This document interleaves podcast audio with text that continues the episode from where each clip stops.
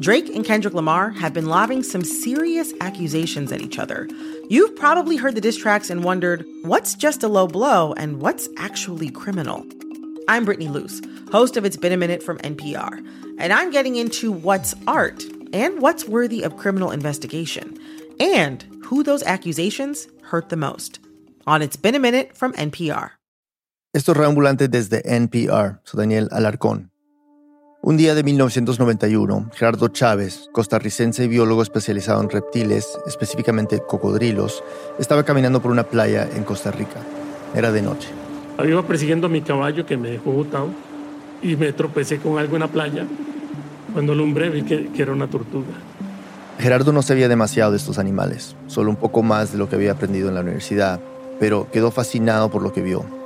Esa tortuga, grande, pesada, lenta, se dirigía a hacer un nido en medio de la arena con sus aletas para depositar sus huevos. Esa tortuga solitaria lo animó a hacer un proyecto de investigación sobre estos animales en la universidad en la que trabajaba. La anidación, parásitos y cosas de ese tipo. Su hábitat, su anatomía, sus comportamientos. Así pasaron dos años. Si mal no recuerdo, había visto como unas 45 por ahí tortugas. Y había cuidado como unas 20 mil crías, algo así. Había estimado, ¿verdad? Basado en, en los nidos. O sea, se dedicó a monitorear los nidos para que los depredadores no se los comieran, o incluso para que los humanos no se robaran los huevos. Así que cuando Gerardo visitó por primera vez Ostional, una playa de arena negra en el Pacífico costarricense, sentía que ya había visto muchas tortugas. Fue unos tres años después de ese primer tropezón. Era asistente de un profesor e iba con varios estudiantes. También era de noche, así era más fácil ver las tortugas y no interrumpirlas. Entonces me paro en la playa y yo estudiante, vean, esta es una playa de tortugas, no hay que hacer ruido, hay que evitar las luces, vamos a caminar sigilosos para no asustarlas y vamos a, a llegar donde están ellas. Y donde me doy la vuelta me paré en una y me caí y me caí encima de otra. Gerardo tenía su linterna apagada. Y entonces enciendo la luz y veo toda la playa llena de tortugas. Cientos, tal vez miles, hasta donde la luz permitía ver. Estaban presenciando lo que se conoce como una arribada, periodos de pocos días en que miles de tortugas salen del mar para poner sus huevos en una playa. Algunas tortugas van subiendo mientras otras ya terminaron de anidar y van bajando. Entonces uno ve tortugas que pasan unas encima de otras. Luego llegan a anidar en el mismo punto muchas veces. Entonces uno ve dos o tres tortugas tratando de hacer un hueco en el mismo lugar. Es un desorden, dice Gerardo, pero un desorden espectacular.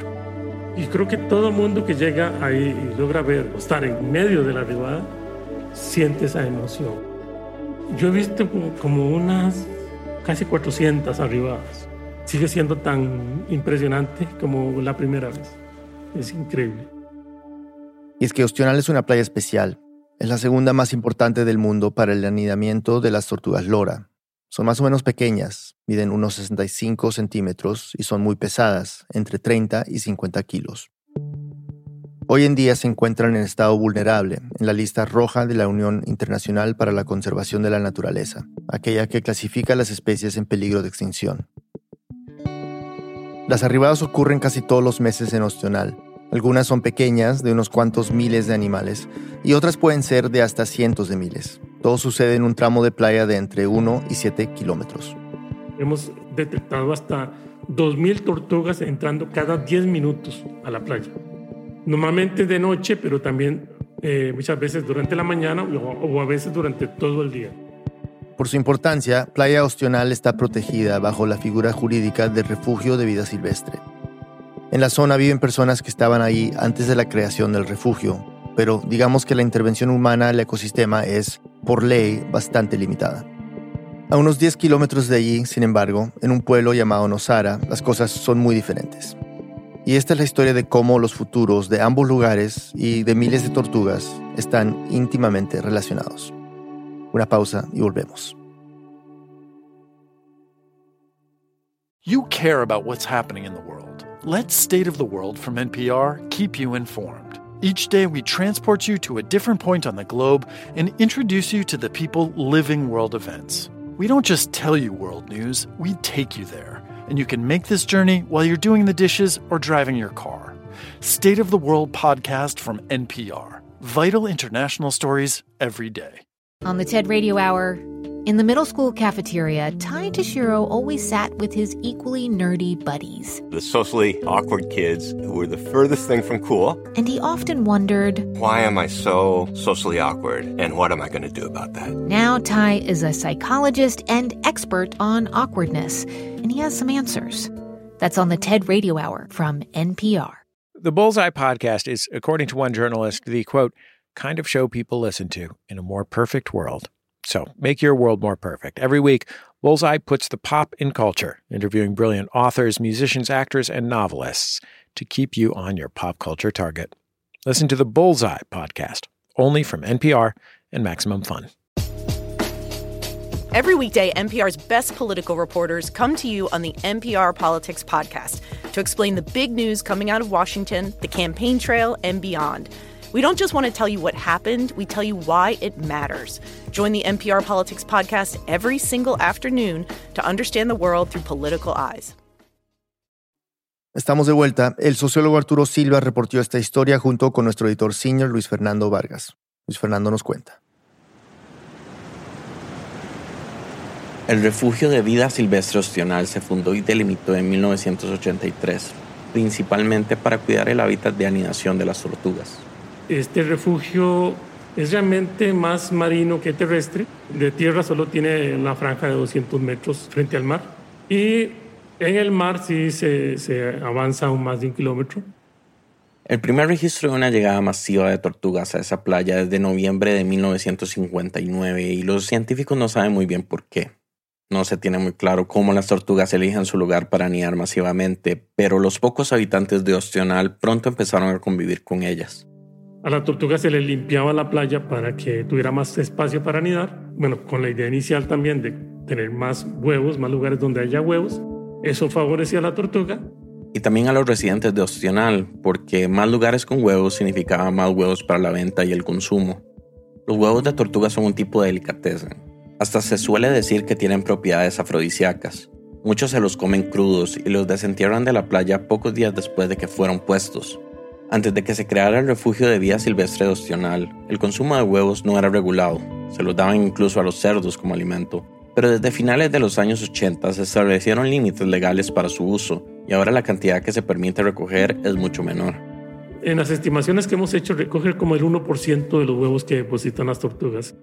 Para verlo en perspectiva, una arribada puede poner entre 5 millones a 35 millones de huevos en una semana. Y la comunidad capta medio millón o menos.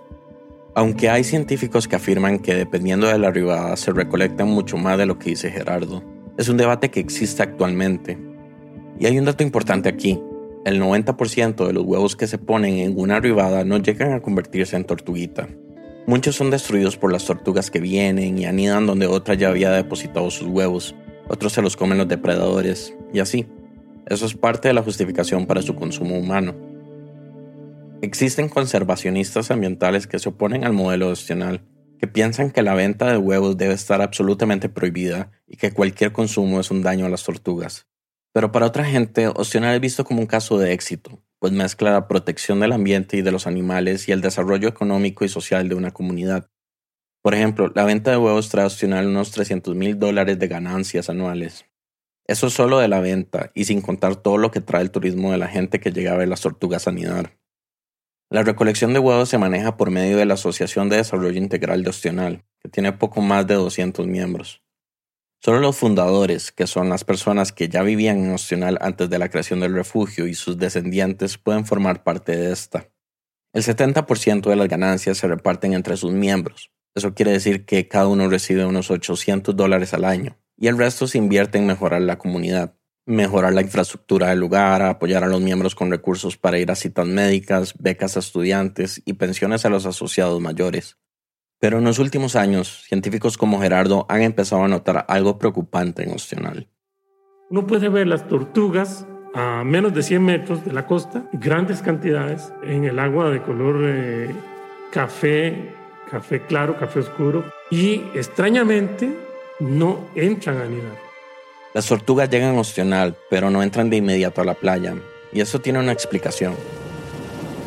Cuando llueve, esa agua hace que el río más importante de la zona, el Nosara, que desemboca en el mar, crezca y recoja más sedimentos, o sea, tierra, arena, rocas, de lugares cercanos. Solo hasta que las aguas se vuelven más transparentes en cuestión de horas es que las tortugas entran a la playa. La conclusión de los científicos es clara. Si el objetivo principal del refugio es cuidar la tortuga, entonces el hábitat de la tortuga está condicionado a la conservación del río Nosara y sus condiciones lo más naturales posibles. La preocupación es que actualmente esa tarea se siente titánica.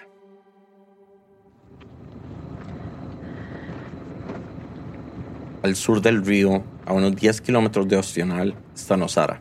Estos lotes colindan todos con uno de los bosques protegidos de la asociación. Ella es Atelaraya, presidente de Nosara, durante muchos años formó parte de la Asociación Cívica de Nosara, una organización de desarrollo comunal. Nos está dando un paseo por un sector cercano a una de las playas. Entonces era muy normal ver monos cruzando por ahí, comiendo un poquito de las hojas cuando están tiernitas sobre todo. Y había un almendro de montaña que es siempre verde, entonces ahí siempre hay comida y habla en pasado porque nos está describiendo un sector que resume la preocupación de Ethel y otros nozareños. Y ahorita está en construcción, no dejaron ni un solo árbol. Una zona que antes era verde, ahora está llena de construcciones, de concreto. No solo casas, sino unidades de apartamentos y hoteles de lujo. Ethel llegó por primera vez a Nosara hace unos 13 años. Estaba a punto de graduarse como economista de la universidad y pensaba en un posgrado en el extranjero cuando le ofrecieron un trabajo como niñera para los dueños de un hotel en Nosara, a cinco horas de su ciudad. Iba a ser por unos meses y era dinero que necesitaba. Entonces aceptó. El hotel está como escondido en un montón de vegetación local, entonces vos estás ahí y sentís que estás como en la jungla.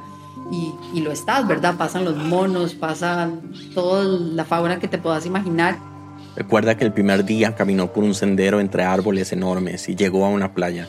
A esa gran amplitud que es Playa Guiones, que es hermosa, ¿verdad? Es una playa bastante larga y con arenas claras, eh, oleaje lindo. En marea baja se hacen unas pozas espectaculares para bañarse también. Ethel creció en un lugar muy diferente a Nosara, en lo que se conoce como el Valle Central, en un área urbana con un horizonte finito de montañas en cada punto cardinal, entre casas y edificios de concreto. Y lo que sintió en Osara nunca lo había experimentado. Esta sensación como de libertad y de espacio, ¿verdad? Que da estar en la playa, estar en el mar. Hay un dicho en Osara, aquellos que se bañan en el río Nosara se quedan ahí para siempre. Ethel se bañó. y aquí me quedé. Enamorada de su paisaje, su gente, su filosofía. Creo que es la visión de que puede existir la vida humana en armonía con las demás especies, con la naturaleza. Si hoy vuelas sobre Nosara en una avioneta, cuesta ver las casas entre tantos árboles. Se siente secreto, oculto, un tesoro. Hay dos playas principales ahí, Guiones y Pelada. Cerca de Guiones, donde las olas son tranquilas para surfear, está la parte más turística, con hoteles, bares, restaurantes, agencias de viajes y estudios de yoga. Playa Pelada, rocosa y menos transitada, es un lugar que todavía se siente remoto, prácticamente desolado. También está el pueblo de Nosara como tal, donde viven muchos costarricenses y extranjeros y encuentran lo cotidiano, el banco, el correo, la estación de policía, unas pocas tiendas, una escuela. Es un lugar cosmopolita donde escuchas diferentes idiomas en cuestión de metros y donde se manejan dólares y la moneda local indistintamente. Pero esa vegetación que rodea la comunidad y la hace sentir secreta está siendo sustituida por más y más construcciones. En los cerros de Nosara, en la parte de atrás de los cerros, San Juan, todas esas montañas, ¿verdad? Que hace tres años vos subías y no había nada, ahora ya están todas loteadas y muchas vendidas y muchas en construcción. Nosara está teniendo una explosión de desarrollo inmobiliario destinada más que nada a turistas extranjeros. Solo en el 2022, en Nosara se construyeron 131 mil metros cuadrados. Es donde se concentra la mayor cantidad de metros construidos en toda la provincia. Son construcciones a veces valoradas en millones de dólares. En un país donde el ingreso promedio de las familias es de unos 1.600 dólares al mes. Básicamente, en Nosara se está viviendo un avance gigantesco en un proceso de gentrificación que lleva décadas pasando.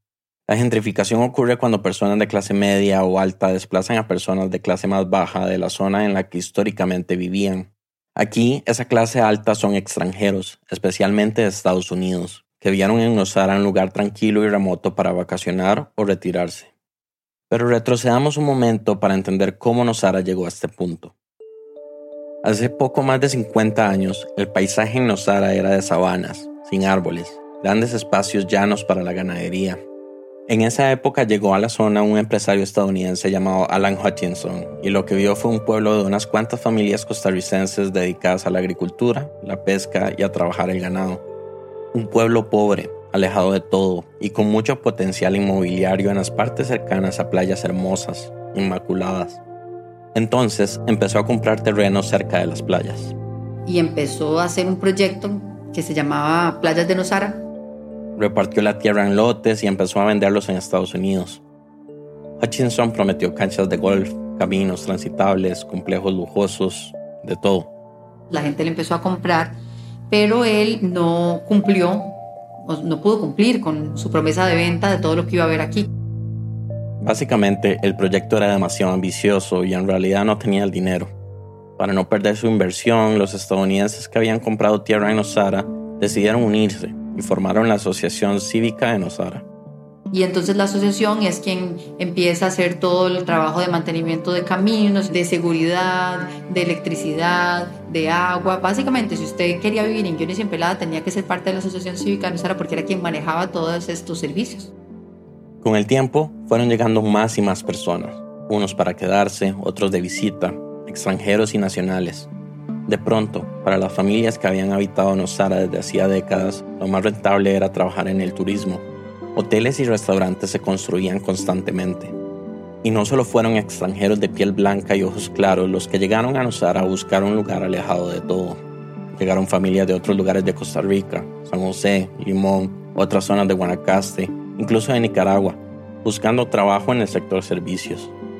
Así hasta formar una comunidad donde en pocos kilómetros coexisten casas precarias y casas de millones de dólares, y donde el costo de la vida es altísimo. No encontrás un apartamento bonito y puede ser un estudio a menos de mil dólares. Eso es una locura. A mil dólares mensuales el alquiler en un país donde, recordemos, el ingreso mensual promedio de las familias ronda los 1.600 dólares. Este desplazamiento de personas también tuvo consecuencias en el ecosistema de la zona. La cuestión es que hubo un desplazamiento de la población nativa hacia las orillas del río Nosara y varias zonas de ríos cercanos incluso también se llenaron de, de caseríos improvisados. Este es Gerardo Chávez de nuevo. Pero todo confluye en una cuestión interesante y es que el río Nosara comienza a tener más problemas de erosión. Erosión es cuando el cauce de un río se lleva piedras, polvo y arena de un área a otra. Y esto está influenciado por las construcciones humanas que desgastan el suelo y crean más sedimentos que el río traslada al mar. Que se nota cuando uno mira desde, desde el aire emocional, puede observar las, las plumas de sedimento que se meten al, al mar. Enormes extensiones de tierra que salen de los ríos hacia el mar, el agua café de la que hablaba Gerardo hace un rato. Él cree que de seguir la erosión, o sea, de seguir la construcción indiscriminada en la cuenca del río Nosara, el futuro de las tortugas que llegan a la playa opcional está en peligro. Se ha encontrado que ellas reconocen las playas y reconocen los sitios de anidación por el olfato. Entonces, si uno le cambia las condiciones químicas, por ejemplo, al agua del río Nosara, le está cambiando las condiciones químicas a la playa. ¿Y cómo se le cambian las condiciones químicas al agua?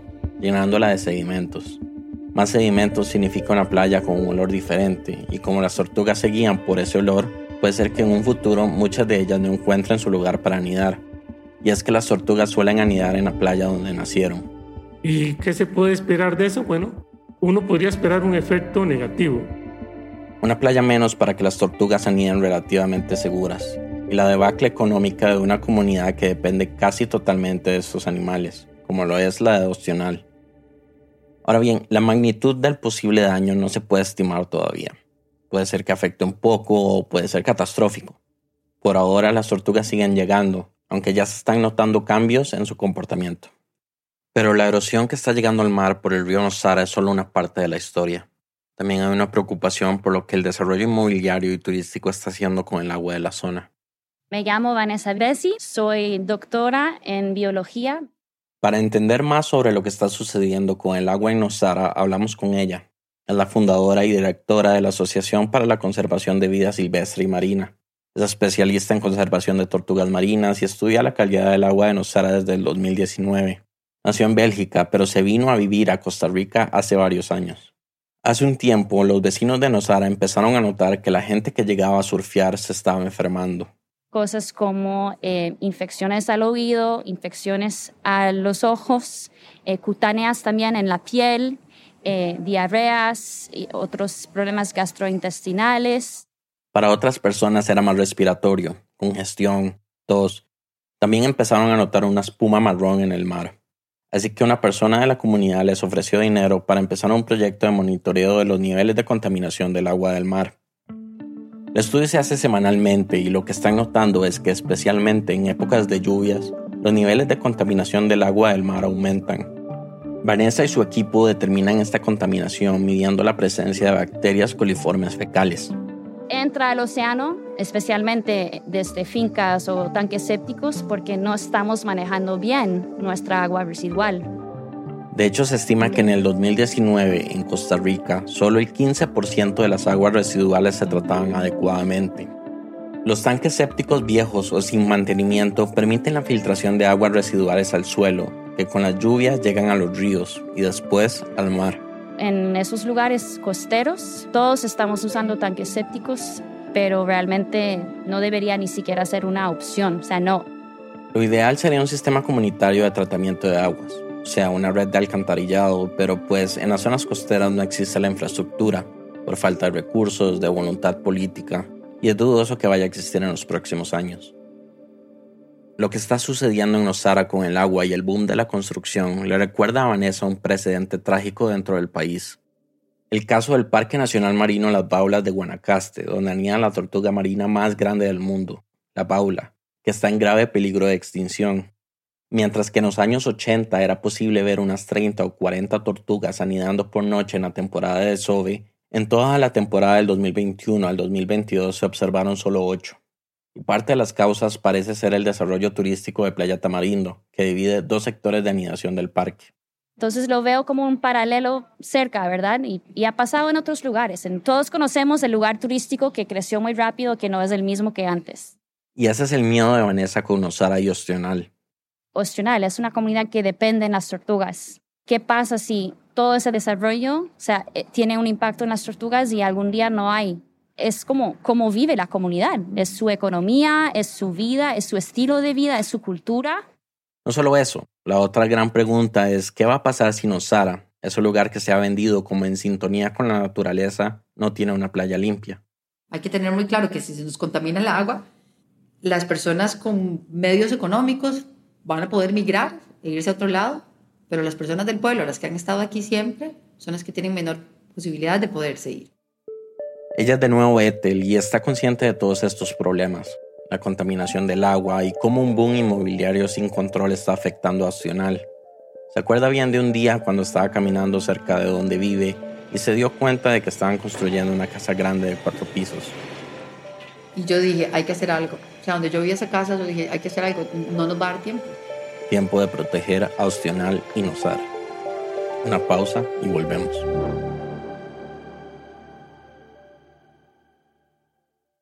Feel like the world is on fire? Shortwave is your antidote. We find joy and beauty in the science of the planet we live on. How people are taking action in the face of climate change, the many weird and wonderful ways animals have adapted to a changing world in the past and present, and how technology is pushing us forward. Listen now to the Shortwave Podcast from NPR. You care about what's happening in the world. Let State of the World from NPR keep you informed. Each day, we transport you to a different point on the globe and introduce you to the people living world events. We don't just tell you world news, we take you there. And you can make this journey while you're doing the dishes or driving your car. State of the World podcast from NPR. Vital international stories every day. With more and more information coming at you all day, every day, it can be hard to know where to focus. The new Consider This newsletter from NPR can be that focus. Every weekday afternoon, we take one of the day's biggest stories and break it down in a simple, skimmable format so you can get a better grasp of one important topic and what it means for you in a couple of minutes. Sign up for free at npr.org slash consider this newsletter. This message is brought to you by Wondery. In the climate ravaged year of 2072, the city of Pura protects residents from global catastrophes, but a dark secret threatens Pura's very existence. Binge all episodes of The Last City ad free right now on Wondery Plus. Estamos de vuelta en Radio Ambulante, soy Daniel Alarcón. Justo antes de la pausa escuchábamos a Ethel Araya, una residente del pueblo de Nosara en la costa pacífica costarricense, y su preocupación por cómo la gentrificación está afectando el ecosistema de la zona, especialmente la manera en que podría afectar a la playa Ostional, una de las más importantes para el desove de tortugas lora a nivel mundial. Y fue cuando vio, cerca de donde vive, la construcción de una casa de varios pisos, una casa ultra lujosa, que decidió que tenía que hacer algo. Luis Fernando Vargas nos sigue contando. Cuando Ethel se dijo a sí misma que algo tenía que hacerse para proteger a Ostional, ella ya tenía muy claro cuál era el mayor obstáculo, la falta de un plan regulador. En pocas palabras, un plan regulador en Costa Rica es un documento que define cómo debe ser la planificación de un municipio, la política de desarrollo de inmuebles, los planes para la distribución de la población, el uso de la tierra, de las calles, los servicios públicos, conservación y rehabilitación de áreas. Es un plan maestro para ordenar una comunidad. Bueno, Nicoya, el municipio al que responde Nosara, no tiene un plan de estos. Hay que hacer unos estudios carísimos, que son los estudios de fragilidad ambiental y los estudios hidrogeológicos, son estudios carísimos, carísimos, que muchas veces el gobierno local no tiene para pagarlos, eh, que las instituciones gubernamentales que los revisan casi como que de facto lo que hacen es rechazarlos. Ethel en ese momento era la presidenta de la Asociación Cívica de Nosara y había estado trabajando por algunos años en el desarrollo de un plan para Nicoya, pero el proceso iba bastante lento. Son documentos que pueden durar hasta 10 o 15 años redactándose, ya que es un proceso muy burocrático y con estudios muy complejos. Entonces, ante la angustia que sentía por la situación, tuvo una idea, hacer un reglamento, algo de menor peso que un plan regulador, pero que solo regulara el área de Nosara próxima a Ostional, unos 5 kilómetros de extensión. Suena poco, pero cuando te empezás a, mapearlo, te das cuenta que esos 5 kilómetros es tamaño poco. Esos 5 kilómetros abarcan una gran parte de, al menos de donde está eh, la huella residencial en Usara. Donde está ocurriendo el boom inmobiliario, la parte que más podría afectar a Ostional directamente. La idea no era nueva. De hecho, vecinos del Parque Nacional Marino Las Baulas, que mencionamos antes, ya lo habían hecho y lo habían logrado. Así que te llevó la propuesta a la Asociación Cívica de Nosara y ellos estuvieron de acuerdo en redactar un documento con base en estudios sobre los peligros para Opcional. Era un reglamento sencillo que regula cuatro cosas. Primero, la altura de los edificios. Para que las luces de las construcciones no desorienten a las tortugas del refugio, la propuesta era que la altura máxima fuera de 9 metros para las zonas más cercanas y 12 para las más distantes. Segundo, la iluminación para que de nuevo las luces no se puedan ver desde la playa opcional. Tercero, la huella de construcción. Es decir, limitar la cantidad de espacio en el que está permitido construir dentro del terreno. Esto para asegurar que haya espacio para instalar tanques sépticos y manejar las aguas residuales. Además permite que algunas especies se puedan mover a través de la zona y no aislarlas en áreas protegidas. Y por último, el tipo de sistema de tratamiento de aguas residuales. Básicamente que las construcciones tengan un adecuado tanque séptico y alcantarillado. Esto, como lo hemos dicho, reduce el riesgo de contaminar el mar y afectar a las tortugas. Además, asegura el agua limpia para Nosara. Y listo, lo presentaron a la municipalidad y sorpresivamente el consejo de ahí lo aprobó sin mucho problema. Pero... Ahí ardió Troya. Después de que lo aprobó, porque la comunidad lo vio como algo que se había hecho en secretismo estos procesos suelen hacerse con consultas a comunidades, pero ellos decidieron no hacerlo público. Porque sabíamos que iba a haber detractores del reglamento. Básicamente aquellos que quieren desarrollar proyectos inmobiliarios gigantes. Entonces mejor decir, aprobemos la primera versión y después empezamos a socializarlo para que esta iniciativa no, no naciera muerta. Pero como vieron que muchos estaban molestos, los de la asociación decidieron empezar a informar sobre el reglamento. Se abrió un espacio donde todos los lunes como desde las 4 de la tarde, empezamos en mayo del 2019 hasta diciembre, se recibían consultas de cualquier persona de la comunidad que quisiera venir a preguntar que pudieran ir a eso. También hicieron sesiones grupales para nacionales y extranjeros para explicar el reglamento. Les dicen, no, o sea, ustedes van a tener el chance, esta no es la versión final, se va a hacer una edición. Y ahí comenzaron a ver un cambio. Las personas pues ya empezaron a entenderlo y lo empezaron a ver de manera diferente. Pero no todos. Uno de los que más alzó la voz dentro de Nosara se llama Jeffrey Grosshandler, un empresario hotelero estadounidense. Intentamos hablar con él, pero no nos dio la entrevista. Habla poco con la prensa, pero sí habló en un podcast sobre situaciones locales de Nosara respecto a sus preocupaciones sobre el reglamento. La entrevista fue en inglés. This process to pass construction regulations has left a lot of people out of the conversation, and it didn't accomplish a true community participation from day one.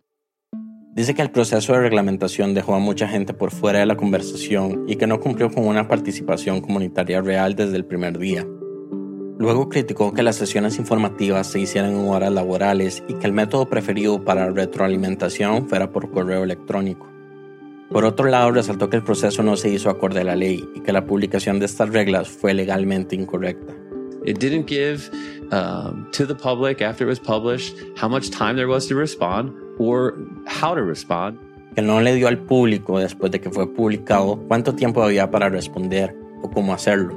And because of those two parameters being left out of this process, they had to do it again. Y que por eso mismo debieron volver a publicarlo. And it just doesn't give like a high level of confidence in the people that are, you know, are in charge of this. Y que pues eso no genera confianza en la gente que está a cargo del reglamento. Ethel admite que es posible que se hayan equivocado en hacer el proceso con tanto secretismo. Tal vez viendo la retrospectiva, se podría haber manejado diferente, puede ser. Y es que muchos residentes de Nosara son extranjeros, la mayoría de Estados Unidos, y procesos como los del reglamento se suelen manejar diferente en ese país. En Estados Unidos lo que me decían es que se os maneja diferente, ¿verdad? Se hace primero las consultas públicas antes de probar este, una primera versión. Entonces que por eso también fue chocante mucho para los extranjeros que vivían en Nosara eh, la forma en la que se hizo. Pero el esfuerzo de informar a la comunidad se mantuvo. El reglamento empezó a regir en febrero del 2020 y la gente se adaptó a él.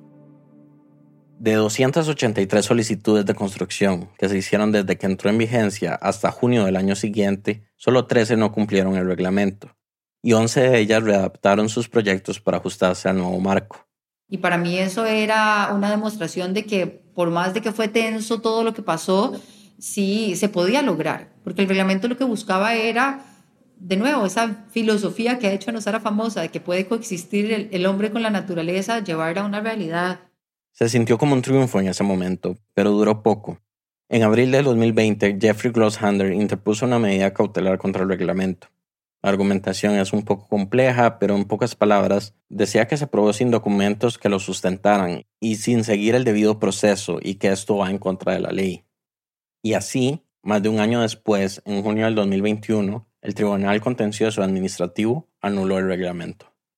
La verdad es que nos sorprendió muchísimo que sin un buen sustento, de acuerdo con la opinión legal de nuestros abogados, eh, se aceptara. Según los abogados de la Asociación Cívica de Nosara, las pruebas que presentó Grosshander no eran suficientemente fuertes para provocar que el reglamento se anulara. Claro, esto causó que otro grupo de gente no estuviera contenta, entre ellas Catherine Terrell, que llegó hace cinco años con su esposo a Nosara desde Estados Unidos, enamorada de la misma filosofía de vida de la que se enamoró Ethel. Catherine no habla muy bien español, entonces nos dio la entrevista en inglés. Everywhere I look, there's a construction site, concrete being churned, steel poles going up, and you know, bigger and bigger, like higher and higher. Dice que por donde mira ve construcciones, concreto siendo vertido, postes levantándose, todo cada vez más grande, más alto, proyectos enormes que no encajan con el paisaje. Really, it's like someone just pushed a button and, and like replicated like North American scale. Es como si alguien hubiera apretado un botón para replicar la escala estadounidense. A Catherine el reglamento nunca le pareció demasiado descabellado. They were not outrageous draconian laws at all.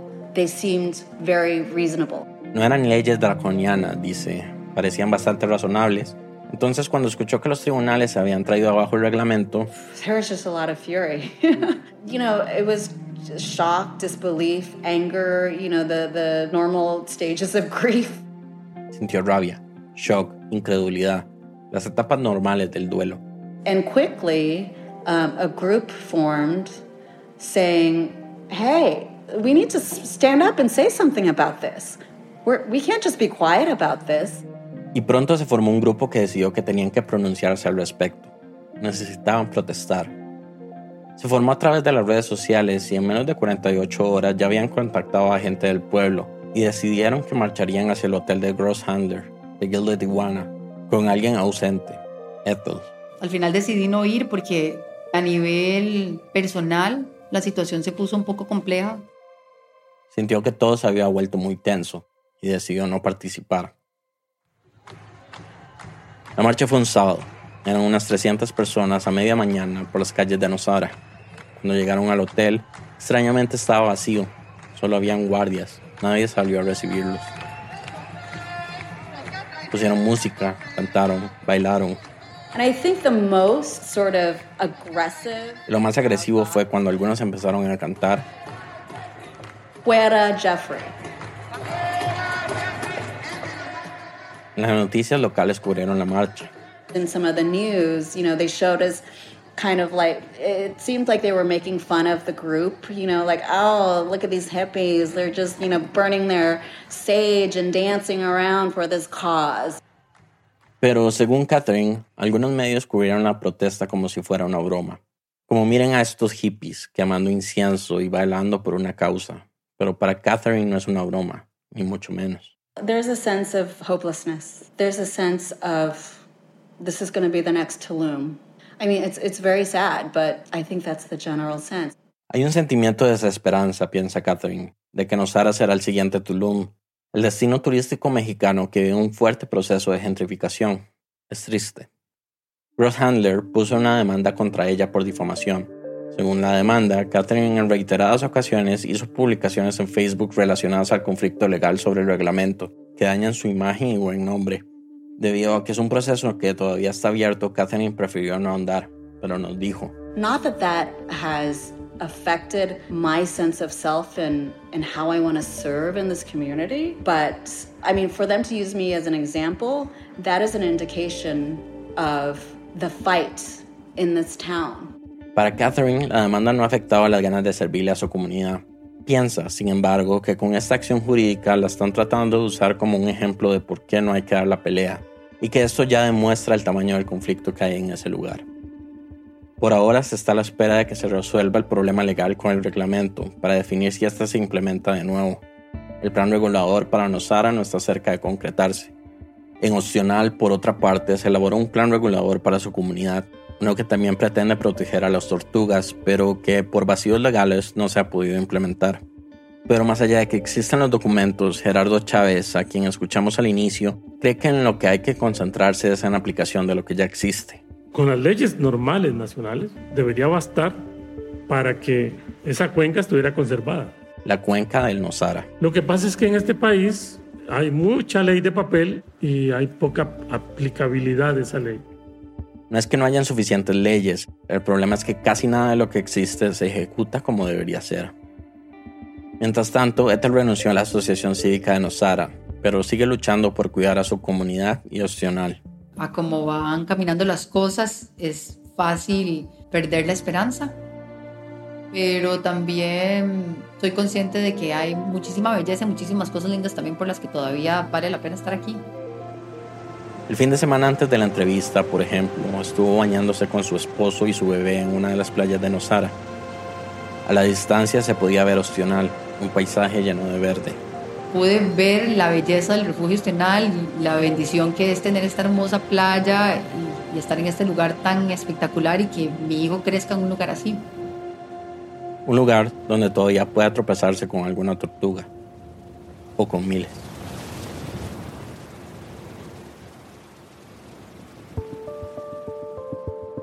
Esta historia fue reportada por Arturo Silva y producida por Luis Fernando Vargas. Arturo es un sociólogo costarricense que estudia el impacto turístico en las comunidades costeras de su país. Luis Fernando Vargas es nuestro editor senior, vive en San José. Queremos agradecer al Observatorio de Turismo, Migración y Desarrollo Sostenible de la Universidad Nacional de Costa Rica y a la organización Alba Sud por su ayuda. Esta historia fue editada por Camila Segura, Bruno Celso hizo el fact-checking, el diseño de sonidos de Andrés Aspiri y Remy Lozano con música original de Remy.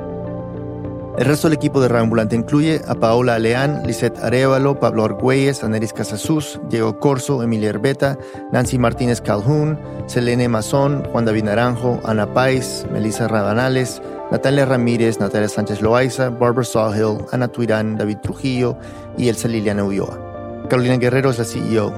Reambulante es un podcast de Reambulante Studios, se produce y se mezcla en el programa Hindenburg Pro. Raúl cuenta las historias de América Latina. Soy Daniel Alarcón. Gracias por escuchar.